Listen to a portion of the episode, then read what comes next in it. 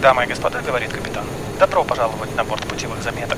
Наше прослушивание пройдет на частоте 44 100 Гц со скоростью примерно 128 кбит в секунду и займет примерно 15-20 минут в зависимости от скорости ветра перемен. Командир корабля и экипаж желает вам приятного полета.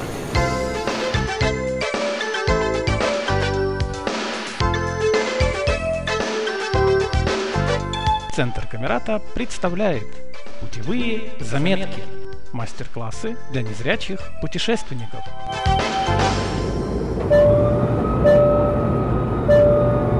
Дамы и господа, мы готовимся к взлету. Просим вас убедиться, что ремни безопасности застегнуты, спинки кресел подняты, подлокотники опущены, столики убраны, шторки иллюминаторов открыты. Благодарим вас за внимание.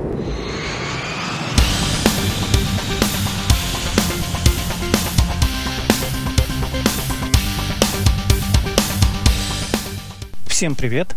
Меня зовут Дмитрий Бахров, и в сегодняшнем подкасте мы поговорим о авиаперелетах. Данный подкаст будет полезен тем, кто хочет в ближайшее время совершить свой первый полет. Кстати, о первом полете. Некоторое время назад я написал о своих впечатлениях от моего первого полета. Полет этот случился очень давно, Рекомендую вам обязательно прочитать. В описании к подкасту мы дадим все необходимые ссылки.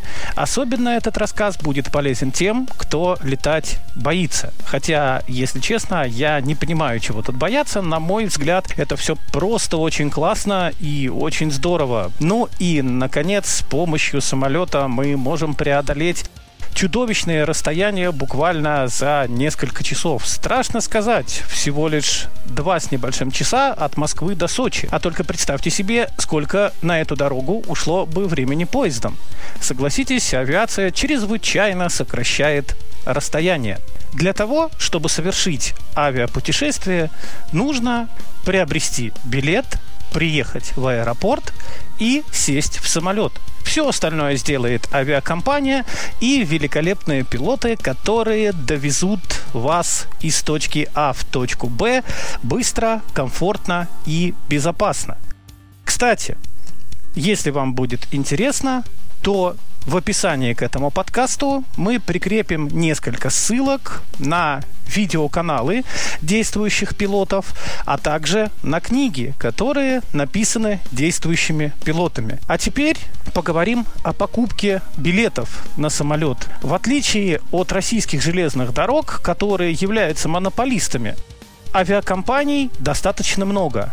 От крупных, таких как Аэрофлот, С-7, Победа, до относительно мелких и чартерных. Из-за того, что авиакомпаний много, покупка билетов зачастую может превратиться в нешуточный квест. Сами подумайте, нужно зайти на сайт каждой авиакомпании, написать свой пункт отправления и пункт назначения, посмотреть, летает ли эта авиакомпания туда, хорошо, если летает, и нам повезет с первого раза. Но далеко не всегда так бывает. Попробуйте, например, найти билет из Москвы в Вологду, и вы очень сильно удивитесь. Дело в том, что из Москвы в Вологду популярные авиакомпании совершенно не летают, а летает только одна авиакомпания, которая называется Вологодское авиапредприятие. Казалось бы, тупик, на самом деле нет. И умные, хорошие и добрые люди давно уже придумали так называемые агрегаторы. Что такое агрегатор? Это приложение или веб-сайт, которое отслеживает цены и направление авиаперелетов и собирает их у себя в базе. Таким образом, для того, чтобы купить авиабилет, либо как минимум посмотреть цену и какая авиакомпания летает в нужном нам направлении, нам нет нужды ходить по всем сайтам авиакомпаний, достаточно воспользоваться агрегаторами. Самым известным российским агрегатором является Aviasales, который знает практически все об авиаперелетах по России и всему миру. Как уверяет Aviasales, за свои услуги он денег не берет и перенаправляет нас для покупки непосредственно на сайты авиакомпаний либо агентств, занимающихся продажей авиабилетов. Но даже если Aviasales и берет какие-то деньги, ничего в этом страшного нет. Можно немного и заплатить за то, что за нас собрали всю нужную нам информацию. К сожалению, доступность приложения Aviasales, во всяком случае для iPhone, оставляет желать лучшего. Однако на веб-сайте Aviasales все еще можно при большом желании и везении купить себе авиабилет. Сегодня я хочу рассказать о менее популярном сервисе для покупки авиабилетов Skyscanner. В описании к подкасту мы приложим ссылки на приложение Skyscanner для iOS и Android. Сейчас я попытаюсь продемонстрировать вам небольшой фрагмент того, как мы ищем билеты в приложении Skyscanner для iOS. В нашем примере я буду искать билеты из Нижнего Новгорода в Сочи. Нижний Новгород. Кнопка. Указываем пункт отправления Нижний Новгород. Сочи. Кнопка. Указываем пункт прибытия Сочи. Понедельник, 23 августа. Кнопка. Допустим, мы полетим с вами 23 августа в понедельник. Обратно. Кнопка. Обратно мы не хотим летать, мы летим в Сочи и, в общем, хотим там отдохнуть до тех пор, пока у нас не кончатся деньги. Че нам с вами обратно торопиться? Один путешественник. Кнопка. Мы летим одни, ну правильно, в Сочи-то чего лететь с кем-то? В Сочи надо кого-то искать, поэтому летим и мы, естественно, одни. Эконом-класс. Кнопка. Разумеется, эконом-классом. Фильтры. Кнопка. Здесь можно наложить дополнительные фильтры, мы это делать не будем, мы хотим улететь максимально быстро и максимально дешево. Сочи. Рейсы. From Нижний Новгород. To Сочи. Living at 19. 50. Driving at 22. 25. Operated by Nordwine Airlines. TX2 35 метров. Direct. From Нижний Новгород. To Сочи. Лучшая цена. Лучшая цена перелета 4510 знак рубля. Нажимаем на заинтересовавший нас рейс, можно нажать и на цену, и у нас открывается подробная информация о рейсе. Информация о рейсе. Сочи. 23 августа 2021 года. Один путешественник марча списка в одну сторону марча списка эконом-класс. Нижний Новгород, Сочи. 19 часов 50 минут. 22 часа 25 минут. Прямой. Nordwine Airlines. 2 часа 35 минут. Подробнее. Дальше мы просто можем перейти непосредственно к покупке билета. А, В данном случае нас э, перенаправят э, непосредственно на сайт авиакомпании Nordwind Airlines, где мы сможем купить наш авиабилет. Кстати, есть еще одна небольшая хитрость в покупке авиабилетов.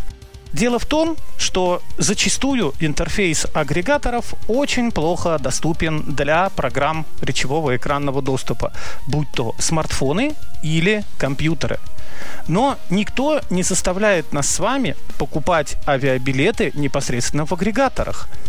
С помощью агрегатора мы можем найти билет, найти авиакомпанию, которая летает по нужному нам направлению, и зайти на сайт авиакомпании и купить билет непосредственно у них. Билеты куплены. Самое время продвигаться в аэропорт для того, чтобы улететь. И здесь нам нужно коснуться достаточно важных вещей. Первая вещь – прибытие в аэропорт. Оказаться в аэропорту нужно минимум за 2 часа до вылета. Потому что именно в это время или чуть позже открывается регистрация на рейс. Кстати, зарегистрироваться на рейс мы можем и на сайте авиакомпании, которая осуществляет перелет в нужном нам направлении. Так называемая онлайн-регистрация. Онлайн-регистрация на рейс открывается за 24 часа до вылета. Таким образом, если мы вылетаем 10 числа в 21 час 0 минут, то онлайн-регистрацию мы можем проходить 9 числа, начиная с 21 часа 1 минуты. Онлайн-регистрация избавит нас от регистрации в аэропорту и стоянии в очереди. Будьте внимательны с вещами. Дело в том, что при перелете в самолетах действуют достаточно серьезные ограничения. Ограничения эти продиктованы нашей с вами безопасностью и тем фактом, что больше определенного веса самолет, к сожалению, поднять не может. Если в купе поезда мы можем набрать практически все, что угодно, хотя тоже существуют определенные ограничения, то в самолет эти ограничения гораздо строже. В частности, в салон самолета, как правило, можно брать ручную кладь не больше, чем 5 килограмм. Некоторые авиакомпании, например, авиакомпания «Победа», при этом предъявляют определенные требования и к размерам такого груза. Если груз на предполетном контроле в аэропорту не пройдет в так называемый калибратор, у вас могут быть достаточно серьезные проблемы, вплоть до того, что вас не допустят в самолет. Если это все-таки случилось, то у вас есть возможность заплатить за место багажа, если лететь для вас окажется более предпочтительным. Также на борт самолета не допускаются дезодоранты и прочие косметические средства в баллонах, содержащих газ, жидкости объемом более 100 мл. Если вам нужно будет попить во время перелета, вы можете вызвать бортпроводника, и воду вам принесут на любом рейсе, даже если питание стоимость билета не включено. Колющие, режущие предметы, например, ножи, вилки, также придется сдать в багаж.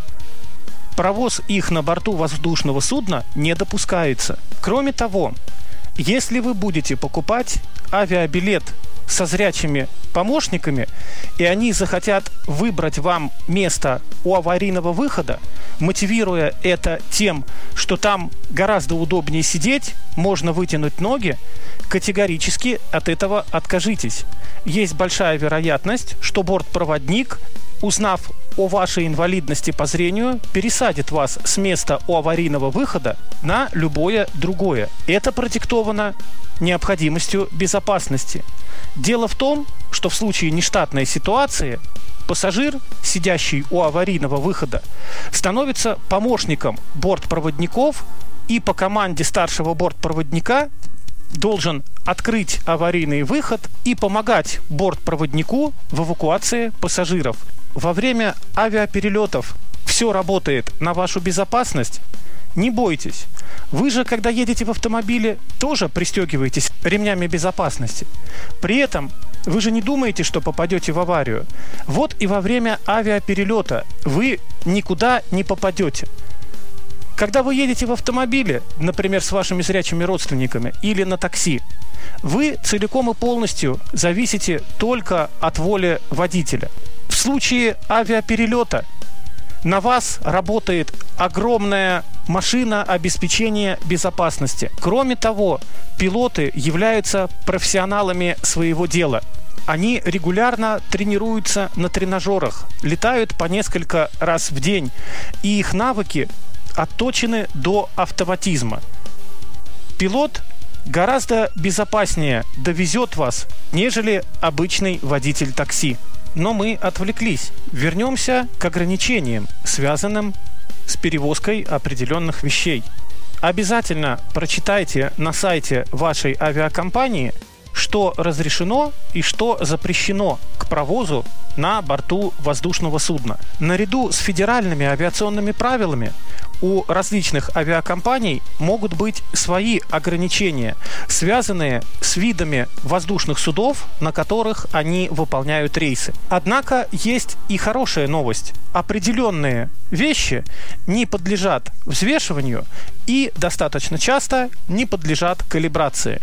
Например, дамские сумочки.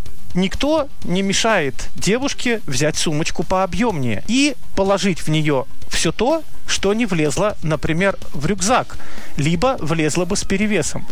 И на предполетном досмотре просто сказать, что это моя дамская сумочка. Однако не стоит наглеть и выдавать за дамскую сумочку огромный баул.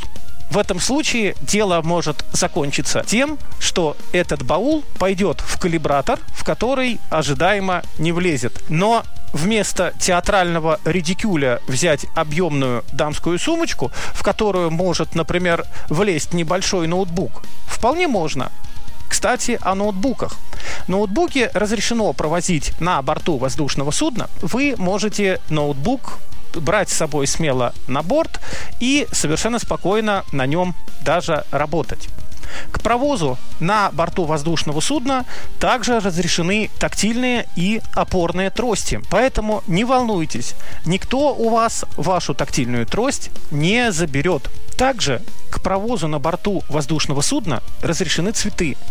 Поэтому, если вы миловидная девушка, которой перед перелетом подарили шикарный букет цветов, не спешите с ним расставаться. Никаких проблем со взятием букета на борт самолета у вас не будет. Если же вы красивый молодой человек и летите навстречу со своей любимой и хотите вручить ей букет цветов непосредственно в зоне прилета, у вас также не будет никаких проблем. Покупайте цветы в вашем городе и летите с ними навстречу своему счастью. И в завершение подкаста немножечко поговорим о службах сопровождения. Как и в случае с покупками билетов, с сопровождением во время авиаперелетов все обстоит не так радужно, как на железной дороге. Дело в том, что, как правило, в каждом аэропорту за сопровождение маломобильных пассажиров отвечает своя собственная служба. У крупных авиакомпаний, например, Аэрофлот или С-7, могут быть и свои сотрудники службы помощи маломобильным пассажирам. Но наиболее правильным действием будет заказать себе сопровождение в аэропорту вылета и в аэропорту прилета. Допустим, мы летим из Нижнего Новгорода в Сочи. За несколько дней до перелета нам нужно будет позвонить в аэропорт Нижнего Новгорода и заказать себе сопровождение. Также позвонить в аэропорт города Сочи и также заказать себе сопровождение. Несколько тонкостей в сопровождении маломобильных пассажиров на борт воздушного судна и с борта воздушного судна. На борт воздушного судна вы попадете первым, если вы являетесь единственным человеком с ограниченными возможностями. На борт вас могут доставить либо на инвалидной коляске. К сожалению, такое бывает, даже несмотря на то, что незрячий человек, как правило, может передвигаться самостоятельно, некоторые сотрудники службы безопасности категорически усаживают в коляски. И если вы понимаете, что других вариантов нет, сядьте. В конце концов, вам надо улететь, а качать свои права можно уже и позже. В случае, если посадка в самолет осуществляется не через телетрап, а с трапа обычного, Телетрап отличается от обычного трапа тем, что при использовании телетрапа вы просто заходите в самолет, как в обычную дверь квартиры. Вы идете по специальному рукаву, делаете один шаг и заходите в самолет. При этом вы не можете никуда упасть, с вами не может ничего случиться, потому что никаких щелей, никаких дырочек, ничего там совершенно нет. В случае с обычным трапом не все так радужно. Обычный трап это достаточно крутая лестница. Более того, на самой верхней площадке трапа при самом входе в самолет справа и слева достаточно часто нет перил. Если посадка на борт самолета происходит через обычный трап, в крупных аэропортах для вашей посадки могут задействовать так называемый амбулифт. Это такой специальный автомобиль с кабиной, которая может подниматься. Сотрудники службы сопровождения посадят вас в этот амбулифт, закроют двери, машина поедет к самолету. После этого водитель состыкует дверь амбулифта с дверью самолета. И только после этого двери амбулифта будут открыты. Таким образом, вы выйдете из амбулифта на борт самолета таким же образом, как и по телетрапу, и абсолютно безопасно. Когда вы прилетите в аэропорт назначения, не пугайтесь, что самолет уже полупустой, а за вами никто не пришел. Так и должно быть, потому что высадка с борта воздушного судна людей с ограниченными возможностями осуществляется в последнюю очередь. Сначала выходят пассажиры бизнес-класса, потом выходят пассажиры эконом-класса, и только потом выходят пассажиры с ограниченными физическими возможностями. Сделано это, опять же, для удобства пассажиров с ограниченными возможностями. Например, чтобы было наиболее удобно подогнать коляску к месту, где сидит человек, которому требуется инвалидная коляска. Либо для того, чтобы сотрудник службы сопровождения мог комфортно провести незрячего человека по совершенно пустому салону самолета, не мешая при этом другим пассажирам. Далеко не секрет, что салон самолета не входит ни в какое сравнение даже с коридором купейного вагона поезда, и места в салоне самолета гораздо меньше. Поэтому ни в коем случае не пугайтесь, никто про вас не забудет. А даже если и забудет, позовите бортпроводника, и все ваши вопросы будут решены. Цинично выражаясь, назад вас никто не повезет, потому что на ваше место, на котором вы летели, билеты уже проданы. Поэтому даже если так и случилось, старший бортпроводник обратится к пилотам, пилот свяжется со службами аэропорта, и служба сопровождения к вам обязательно придет. На этой позитивной ноте я заканчиваю свой подкаст. Быстрого вам полета и мягкой посадки.